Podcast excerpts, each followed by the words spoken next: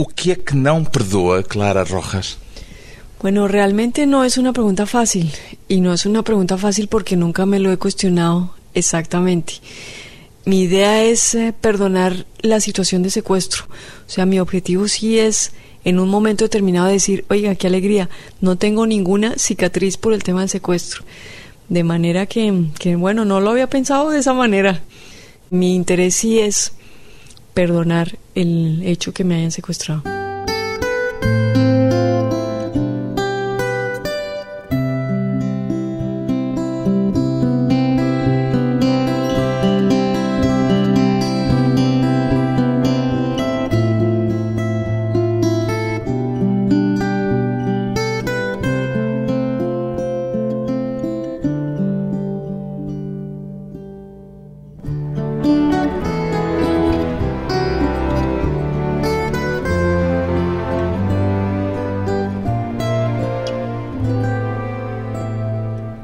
Clara Rojas, 44 anos, advogada, os seis anos que passou sequestrada pelos guerrilheiros da Farc na selva da Colômbia, o que é que alteraram, Clara Rojas, na sua maneira de ser?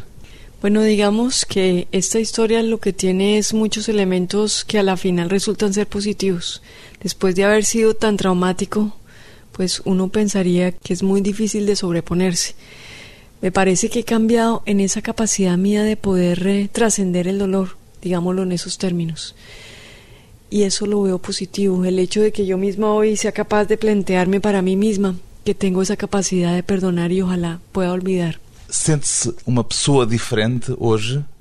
Sí, me siento que he crecido como persona, como mujer, como madre.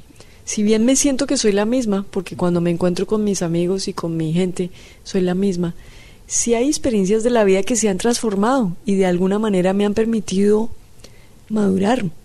Y por eso siento que hoy me siento una mujer que ha cambiado. A maior alteração da sua vida foi provocado pelo sequestro e pelo medo ou foi por eh, ter tido a experiência de ser mãe na selva? Digamos que hubo muchos factores. El hecho de que yo hubiera perdido mi libertad y digamos que toda esa crisis existencial que tuve, porque yo me dediqué mucho a pensar, oiga, ¿cómo es posible que yo haya perdido mi libertad? Realmente reflexioné mucho sobre eso. Y también me puse a hacer como una retrospectiva de mi vida y dije, ¿será que yo no perdí mucho tiempo también en mi vida diaria? Entonces eso me ha permitido hoy en día en libertad de ver la vida de manera diferente, de darle prioridad a cosas que quizá hace 10 años no le daba prioridad incluso el reloj. Digamos que yo vivía casi que esclava del reloj. Hoy, claro que atiendo las cosas porque me gusta llegar puntual. ¿Ya no es escrava del reloj hoy? No en la misma forma como me sentía antes, porque bueno, finalmente es el reloj el que nos mueve. Pero he tomado también distancia de eso. Me gusta disfrutar los momentos. Cuando me afana mucho digo, pero ¿por qué hay afán? Sobre todo cuando estoy cerca a mi hijo. Me parece que son momentos valiosos. E o que é que a transformou mais? Foi o facto de ser mãe ou foi o facto de ter descoberto que podía no vivir escrava del reloj? Bueno, digamos que ambas cosas. La primera etapa del secuestro me llevó a, a, plantearme como si en algún momento salía libre, cómo quería vivir. Pero por supuesto, cuando ya soy madre, claro, eso me transforma físicamente incluso. Ya soy una mujer diferente. Eso me cambia. Y me cambia yo creo que para bien, porque fíjese que me hace también crecer, me hace volverme también más generosa. De pronto uno empieza a desarrollar elementos que vio en su madre y que ahora ve la necesidad de desarrollarlos como madre. Eso se me hace positivo y desde todo ese punto de vista, pues claro, creo que he cambiado enormemente. Pero a la suma, hoy en día me siento que, que bueno, que por fortuna de Dios estoy libre y estoy bien, ¿no? En estas condiciones, ¿no? Pois bem, a colombiana Clara Rojas viveu uma experiência traumática depois de ter sido raptada pelas Farc juntamente com a candidata presidencial na altura, Ingrid Betancourt, uma experiência que conta agora no livro Memórias do meu cativeiro. Qual é a memória, a imagem mais forte que guarda Clara Rojas do dia 23 de fevereiro de 2002? Bueno, digamos que lo que más me mm, recuerdo, más vivido de aquel día fue como el momento en que me montan a mí al otro carro, porque yo pregunto, bueno, ¿a dónde se la llevan? Y yo justo también me suben en el otro carro, como que en ese momento digo, ¿a dónde nos llevan ahora? Yo también estoy aquí. Esa es una imagen que, claro, que tengo muy presente porque digamos que ahí empieza el principio de todo este drama del secuestro. Percebeu imediatamente que tinha acontecido o pior, que estavam sequestradas? Digamos que en el primer momento percibo que me están llevando de un sitio a otro.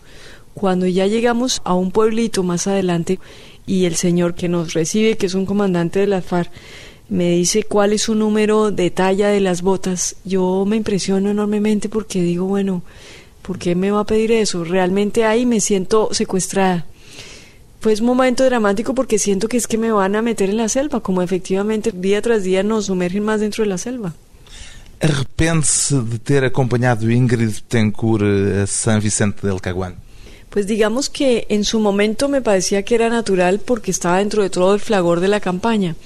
Pero hoy en día, y cuando tuve la oportunidad de reflexionar en el libro y escribirlo, digo, bueno, realmente yo quizá hubiera podido tomar otra decisión, dependía de mí. Y claro, lo reflexiono es porque en el momento en que lo pienso, pues claro, perdí mi libertad, estuve secuestrada, me pusieron cadenas, ¿qué fue de mi vida? ¿Cómo es posible que yo haya podido llegar allá?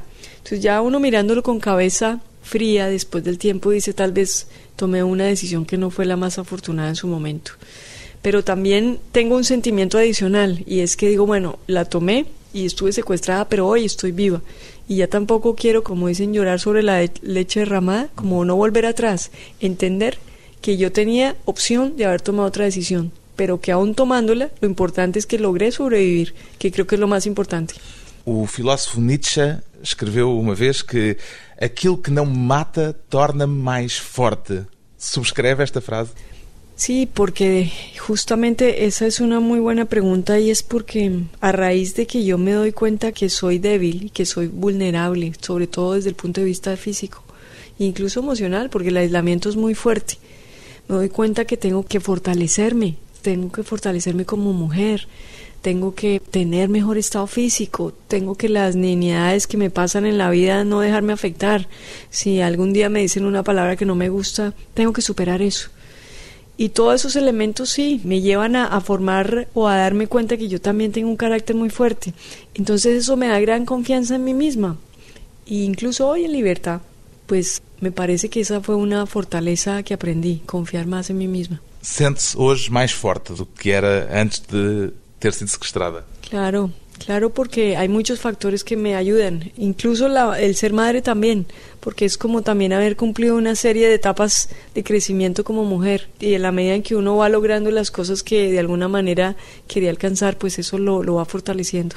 ¿Cómo es que los guerrilleiros trataban os reféns na selva? Bueno, a partir de que uno lo tiene secuestrado, pues es que todo es malo, porque lo están a uno forzado, o sea, lo tienen forzado a permanecer en un sitio que uno no quiere. Entonces, digamos que empezamos mal desde el principio.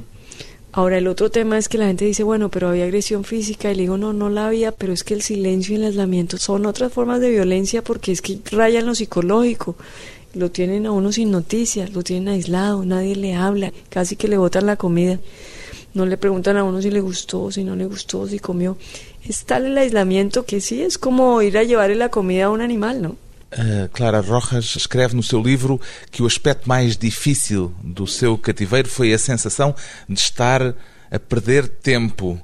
Ainda tem essa sensação de que aqueles seis anos foram seis anos perdidos ou já olha para aquela experiência como uma experiência que não foi apenas negativa?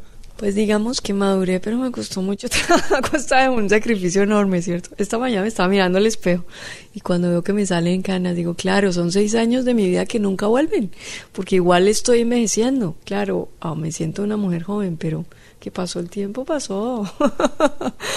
y entonces uno, hay hechos que no puedes conocer.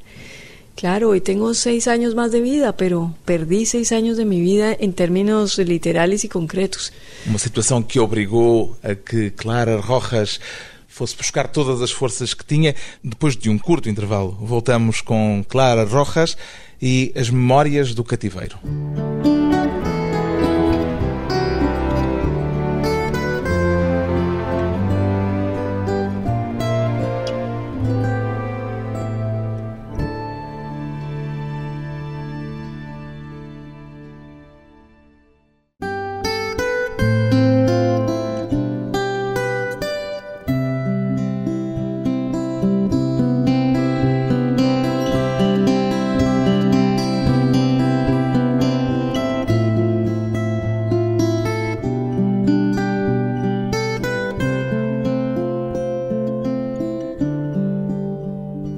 Conversa com Clara Rojas, a advogada colombiana que esteve sequestrada com Ingrid Betancourt durante seis anos pelas Farc. O facto de ter havido uma mobilização internacional para a libertação de Ingrid Betancourt sem que o seu nome e o nome dos outros reféns, na maior parte das vezes, fosse referido, esse facto era conhecido pelo grupo de reféns na selva Clara Rojas? Bueno, sí, sabía que había esa movilización. No tenía tantas noticias porque allá no tenemos tantas noticias de todo lo que está pasando en el mundo, pero de tanto en cuando a través de la radio se enteraba uno que había una marcha, que habían puesto algún cartel, en fin, digamos que así fuera esporádicamente, pero sí tenía noticia de esas movilizaciones. Mas sentia que havia uma espécie de discriminação por aparecer o nome de Ingrid Betancourt para essa mobilização e muito menos o dos outros reféns? Bueno, digamos que a mí los movimientos de solidaridad en general me parecen valiosos. Me parece que ya el hecho de volcar sobre la situación de que había una persona secuestrada me pareció que es importante. Y bueno, pues aquí en Europa el tema de Ingrid era mayor pues porque ella tiene su nacionalidad o su doble nacionalidad francesa. Entonces digamos que para mí eso era entendible. Lo que a mí siempre me sorprendió, y lo digo desde un punto de vista muy positivo, es que la gente en Colombia se dedicó pues a rezar por mí a rezar rosarios al mediodía, en la noche, en fin, como una movilización que yo pienso que todo eso funcionó. Y por eso yo creo que hoy en día lo que uno tiene que hacer por las personas que todavía están secuestradas es recordarlos, es contarle a las personas, sobre todo aquí en Europa, que todavía hay secuestrados, que no hay personas de un segundo o tercer nivel, ¿no? Que todos somos seres humanos y que los que están todavía en la selva pues llevan casi 11 años. De manera que yo creo que es conocimiento, es seguir manteniendo el interés en que este problema por fin se resuelva. ¿Cuántas personas há neste momento ainda sequestradas pelos guerrilheiros das Farc? Yo creo que, bueno, por el tema político son alrededor de 20 por el secuestro extorsivo son miles. Lo que pasa es que las FARC... Secuestro extorsivo es para arranjar dinero. Sí, las cifras que yo tenía a mano eran 2.000, pero las FARC sacó unas cifras que solo tienen 9. Entonces están en un cruce de información. Yo creo que la FARC en algún momento le va a tocar revisar esa cifra porque si no, ¿qué pasaría con las otras, bueno, 1.900 personas que faltan? 1.990 casi. De manera que sí, sí hay que dar una explicación para saber dónde están, qué les ha pasado, en fin. La información que yo tengo es que todavía hay mucha gente secuestrada. ¿Hubo algún momento en que los guerrilleiros trataram de forma diferente as pessoas sequestradas. Eles faziam distinção entre os sequestrados VIP e os sequestrados com menos reconhecimento internacional. No, a mí no me pareció eso. Yo creo que todos. Yo creo que en general lo que hicieron fue simplemente poner en grupos, porque había un grupo de soldados y militares que desde el punto de vista logístico les parecía preferible tener agrupados y justamente es porque los soldados militares pues tienen entrenamiento militar. A mí, claro. Todavía cuidados mayores en relación a esos militares. Sí, ahora pues a uno le parece también que eso es extremo, porque a ellos lo que resultan es encadenándolas justamente por haber sido militares. Entonces con el paso del tiempo pues se vuelve un comportamiento no solo absurdo, sino bárbaro porque usted imagínese ver a unos hombres que ya están disminuidos, pues encadenados. As tensões entre os reféns, de que fala brevemente no seu livro, mas sem muitos pormenores, eram frecuentes? Digamos que el ambiente es tenso. Es tenso porque hay una presencia militar importante. Tenemos preocupación de que el ejército intente un operativo militar. En ese momento justo las FARC tienen por lo menos unos 200 hombres totalmente armados hay mucha gente que tiene problemas de salud. Todos esos factores pues generan tensión. No le digo que es que estuviéramos ya en pánico, no, pero el miedo sí era constante y era generalizado y era miedo a la muerte. Entonces, eh, cuando la gente tiene miedo, pues lo lleva a reaccionar de manera absurda. A pesar de eso, pues pude como tomar acopio de energía y decir, bueno, entiendo la situación que pasa, pero no quiero que me afecte. Y a mi manera, pues decido aislarme y eso pues me permite sobrevivir. Decidió afastarse del resto del grupo pues eh, uno, me aíslan físicamente, pero adicionalmente digamos que yo también intento minimizar la comunicación para evitar más roce, Si tengo que pedir algo, pues trato de no pedirlo para no pelear por cosas que no me parece que tienen sentido. Trato de evitar los roces, ¿ve? Había muitas peleas, havia muitos momentos de conflito. Pues digamos que eso es por momentos. Hay momentos en que de pronto las cosas como que están más, ¿cómo le digo? Sí, como a punto de fósforo que se prenda la hoguera. Entonces, en esos momentos yo trataba de estar, como le digo, como más eh, en otro sitio para poder que eso no me afectara. Hay otros momentos en que se calma más la situación, la gente está como más tranquila, de pronto ya no hay tanta presencia militar, nos cambian a otro sitio, en fin, hay unos serios factores que el comportamiento de la gente trata de estar un poco más calmado. Quer dizer que ao contrário do que podemos pensar vendo a situação de fora, para os reféns há uma sensação de tensão maior pela proximidade dos militares e pela iminência dos militares virem salvar-vos ou tentar resgatar-vos do que nos momentos em que não há atividade militar. Sí, hay momentos de mucha tensión, justo porque antes eh, se ha tenido noticia de que hasta esa fecha todos los operativos militares habían fracasado y la gente perecía. Entonces, pues claro, uno ve el operativo con miedo porque sabe que lo puede matar. Entonces uno tiene que tener en cuenta es que antes hubo intentos, pero fueron fallidos y la gente murió de una manera pues atroz. Os guerrilheiros matavam em muitos casos reféns quando havia tentativas do exército para libertar esses sequestrados. Pues eso por lo menos dicen que fue el caso en el gobernador de Antioquia, que eran como unas 10 personas y parece que a todos los mataron. Havia líderes ou alguém com vontade de assumir uma atitude de liderança entre os reféns? Entre las personas que estamos secuestradas, pues yo no alcanzo a vislumbrar eso. Me parece que no, que cada cual decide como asumir una situación propia. No lo veo. Não funcionavam como um grupo organizado, como um grupo com liderança, com coesão? No, desde mi punto de vista no. Já voltou a falar com Ingrid Betancourt desde que ela foi libertada? No, digamos que una conversación tranquila, de pronto como la que pudiéramos tener hoy aquí, pues no, simplemente nos hemos aproximado en un par de veces. La primera cuando la liberaron a ella, a mí me invitaron para ir a recibirla. Me alegré mucho porque estuviera libre. En otro momento hemos coincidido como en un saludo de un par de minutos, pero más allá de eso no hemos tenido la oportunidad de, de poder hablar. Em que momento é que sentiu que já não eram amigas? Para mí el punto de quiebre es eh, como cuando ya nos encadenan.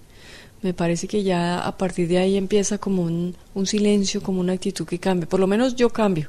A mí esa situación me afecta demasiado. Afetou o facto de terem sido presas, agrilhoadas no vosso cativeiro, mas de que modo é que isso teve um efeito na vossa relação? a mí las cadenas son como un punto de quiebre muy fuerte porque me siento que eso me cuesta mucho digerirlo. Como no hemos tenido éxito en la fuga, pues me parece que es más dramático, que estamos en una situación más grave. O sea, no solo estamos secuestradas, estamos encadenadas, sino que ya no hay casi posibilidad de que podamos salir por nuestra propia cuenta. ¿ve? Ingrid Betancourt era uma pessoa especial para si quando foram sequestradas? Bueno, digamos que la amistad nos daba para que ella me hubiera dicho, Clara, ¿me acompañas? Y yo para que le hubiera acompañado, ¿no? Que cualidades é que reconhecia nela? Bueno, pues muchas. Lo que pasa es que yo ya cuento es, digamos, lo que es la historia del, del secuestro en sí, que finalmente pues es la historia que me corresponde o que he querido narrar, que es lo que más me afectó, cómo lo viví y cómo, pues bueno, con la ayuda de Dios he podido superarlo. E o que é que descobriu acerca de Ingrid que desconhecia dela nesta experiência que tiveram na selva? Bueno, de pronto no es que haya tenido un, un descubrimiento particular, no, yo no lo, lo, planteo en esos términos, simplemente es que vivimos situaciones como al, al rompe. Yo no puedo como decir que, que, una persona puede hacer en su totalidad de una manera u otra, no, entiendo que estamos viviendo una situación al rompe y a raíz de eso pues muestro las actitudes que se dan. No me atrevo a calificarla porque no me parece que me corresponda. Entonces, eh, simplemente, incluso hago todo un capítulo para tratar de explicarme yo misma lo que significa el desencuentro. ¿Tem curiosidade de ler um livro que Ingrid Betancourt venha a escrever sobre a experiência que viveram na selva? Bueno, digamos que de manera inmediata no está en mis eh, prioridades de lectura. Ahorita tengo otras y me gustaría como una lectura más nutritiva. Digamos que para mí el ejercicio de escribir este libro ha sido valioso porque me ha permitido, mm, bueno, vivir mi historia, en fin, como cerrar el capítulo del secuestro. Y ahora pues mis metas son como empezar a pensar en el futuro y en cómo debo construirlo. Y incluso hoy me han, me han dicho que van a regalar unos libros de pintura, entonces eso me tiene muy motivada, ¿eh? como pensar en otras cosas, ¿no? O vosso afastamento foi apenas ou foi sobretudo humano ou também foi político? No, pues humano, porque ¿qué? ¿Ahí qué política se puede hacer si es que está secuestrado? Sí. Quer dizer, se no futuro Ingrid Betancourt vier a ser candidata à presidência da Colômbia, suponhamos, põe a hipótese de apoiar outra vez ou essa hipótese, depois do que viveram em conjunto, já não existe? A ver, lo que yo le puedo decir es, hoy como la gente está diciendo y lo que está diciendo, yo lo que entiendo es que ella ha dicho que ahorita no le interesa la política. Yo si ella viese a ser candidata... Sí, pero no, pero como le digo, lo real es que hoy no está. Entonces mm. me parece que yo tampoco debo como pronunciarme sobre un hecho que no es cierto no tenemos ningún asidero, yo tampoco estoy en política, entonces yo creo que al tiempo hay que darle tiempo y ya como cuando haya un pronunciamiento más serio y más decidido, pues ya uno pensará realmente si incluso yo quisiera participar en política, ¿no? Asuntos que o futuro resolverá. Depois de mais uma breve pausa, voltamos com Clara Rojas e a Síndrome de Estocolmo.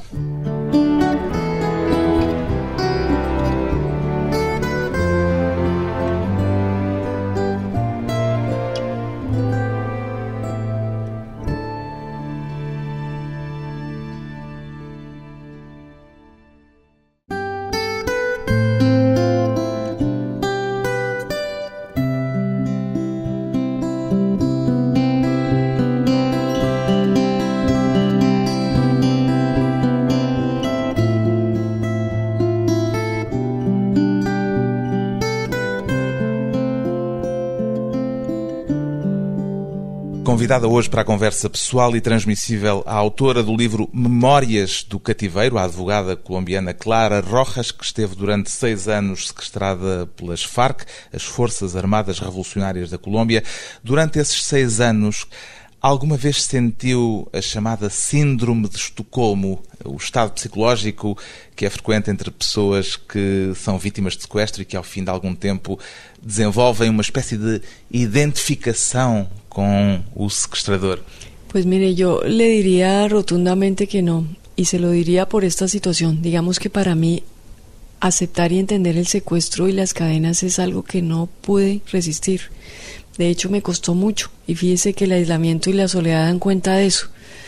Yo siempre me rebelé de muchas maneras, intenté fugarme, intenté hacer ayunos para... ¿Cuántas veces intentó fugir? Bueno, en el libro cuento un par, mm. eh, pero intentamos más fueron como unas cinco o seis quizá. Digamos que, mm, que no, yo siempre rechacé el, el, secuestro, los secuestradores. Me parece que uno puede entablar relaciones humanas con las personas sin necesidad de someter a otro ser humano o de permitir que otra persona lo someta. ¿No entiende então esta isto que está estudado, que es el síndrome de Estocolmo? No, pues eso es una situación que los médicos son los que manejan. Yo lo que le puedo decir es lo que yo sentí en su momento de rechazo a la situación. Ahora hubo momentos en que yo logré mantener una cierta calma y la logré mantener justo para no entrar en discusión con los secuestrados ni hacer más drama del que tenía justamente para poder sobrevivir. Esas son maneras de llevar el cautiverio. Otras personas parece que eran más, eh, ¿cómo le digo? Sí, reaccionaban más fuerte en algunas situaciones. Bueno, cada cual trata de, afrontar la situación como le parezca. Yo lo que le puedo decir es que mi corazón siempre brotaba un rechazo, un rechazo enorme a la situación. Os eh, guerrilheiros que vos mantiveram cativas pareceram-lhe convictos politicamente daquilo que estavam a fazer ou não tinham exata consciência política da situação em que estavam? Bueno, para mí la FARC es una guerrilla sin norte. Yo no le veo justificación a lo que hacen. no me parece que le hayan cumplido ni al pueblo ni a nadie. Llevan 50 años y no han sido capaces de hacer nada. nada en términos de poder, si es que estamos hablando de eso. Si ellos eh, pretendían tomarse el poder, nunca lo hicieron. Y cada vez están más lejos de eso. Y están más lejos de eso porque, porque no tienen la capacidad de, comprometerse con un ideario. Cuando uno habla de ideología, tiene unas ideas, tiene unas propuestas, quiere realizarlas. De manera que yo ahí no veo un ideario político Yo lo que veo es una lucha armada sin sentido. A minha pergunta era sobre os guerrilheiros comuns, aqueles que no dia a dia lhe iam pôr a comida, que vos eh, mandavam sair e entrar e passar, etc. Esses sabiam aquilo que estão a fazer? Conhecem alguma coisa do ideário político en que as FARC están mergulhadas? Mire, yo lo que creo es que ellos, digamos que aceptaron un modus vivendi, que era andar en un ejército al margen de la ley con su vestido y su indumentaria militar y había situaciones de esa vida que les gustan, porque parece ser que ellos ya están adecuados a esa situación.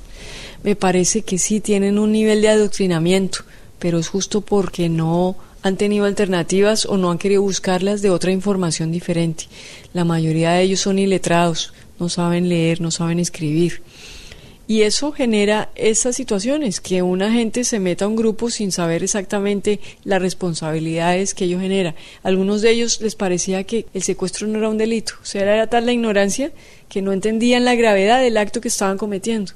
Entonces, digamos, porque yo soy abogada y eso lo tengo más a flor de piel, digamos que yo también trato de hacer una labor pedagógica con estos guerrilleros de a pie, de vez en cuando decirle, mire, eso que usted está haciendo es un delito y usted es responsable legalmente por esa situación. En algún momento no son sus jefes, es usted el que va a ser responsable. ¿Cuál era la reacción de ellos cuando les falaba eso? No, yo creo que eso les, eso les, les raya, como dice, les raya la mente, porque puede que ellos reaccionen y digan que es que en Colombia no existe la ley, sí, porque es la otra respuesta para ellos como si la ley no fuera aplicable. Pero con el paso de los días ven y oyen que entonces hay guerrilleros que sí meten en la cárcel, hay guerrilleros que sí matan. Y cuando ellos van sintiendo que ese acercamiento a que los sometan a la justicia es más cercano y van viendo que sí los matan en esos enfrentamientos militares, pues empieza a entender, oiga, a cuestionarse por lo menos que la situación que ellos están haciendo por lo menos es cuestionable. No es natural. No es natural. Entonces ya por lo menos es un primer momento. Ao ler o seu livro, eu senti nas páginas em que conta como teve o seu filho na selva, senti um certo sentimento de gratidão para com os guerrilheiros que a ajudaram naquele momento tão importante. Aceita que se use esta palavra, gratidão? Sí, sí, porque yo estoy viva. O sea, debo, como le digo, a mí me parecía que más en mi situación yo debía tratar de ser como lo más precisa de qué había pasado. Si a unos los había cuestionado porque me parecía que habían sido agresivos y groseros, los otros se portaron bien. Cuando fui a tener mi hijo, ¿sí? Me dieron la mano. Me dieron la mano. Si no me la hubieran dado, yo hubiera muerto. Eso era la realidad. Entonces lo que yo vi es que son seres humanos. Y como seres humanos hay que tratarlos. Entonces les da miedo. También tienen miedo a la muerte viven un tipo de aislamiento, no tienen un nivel de información suficiente. Entonces, lo que yo creo que hay que hacer es, eh, pues, tratar de manera, por lo menos, de presentarles alternativas. Claro, ellos sí requieren un, un, tratamiento militar como el que se les está dando ahora, que si no, no entienden. Finalmente están acostumbrados a, a que todos con armas pero también darles el espacio, sobre todo a guerrilleros jóvenes, de que de alguna manera eh, se puedan reintegrar a la vida. Y hay planes actualmente del gobierno que les ofrecen la reinserción. A mí me han preguntado, ¿usted qué opina de eso? a mí eso me parece sano, porque muchos de ellos son jóvenes de 20 años. Entonces digamos que ingresarían a la guerrilla a los 15. Entonces es gente que todavía no logra, y por fortuna no lo logra, tener un prontuario como el otro jefe es el que le está ordenando qué hacer. Entonces, darle una posibilidad a esa gente realmente que se acoja a esa política de reinserción. A mí eso me parece que es una alternativa que se les da y yo estoy de acuerdo con eso. Ter tido um filho, ser mãe, naquelas condições, foi uma escolha ou foi um acaso? Pues digamos que hoy yo no me hago ningún calificativo, porque la resultante es que mi hijo hoy en día está bien. Entonces yo para qué me voy a poner a lamentar. Claro que era difícil, por supuesto no le voy a decir que no. Que me tocó pasar muchas penurias, sí. Que me... Pero lo ha elegido, ah, fue una escolha. Digamos que, que lo que decidí fue salvarle la vida. Si una vez entiendo que estoy embarazada, decido salvarle la vida. Y decido hacer lo que en mi mano esté para poder ver que él sobreviva. Por supuesto, cuando nos separan me angustio enormemente. Ese momento alteró o momento em que se tornou mãe naquelas condições alterou a sua relação com os outros reféns? Pues digamos que lo que pasa es que se juntan una serie de coincidencias difíciles. Estamos hacinados. Hay una presencia militar muy fuerte del ejército, pareciera como si ya fuera inminente un operativo militar. Los guerrilleros son muchos, son como 200, todos están armados todo el tiempo.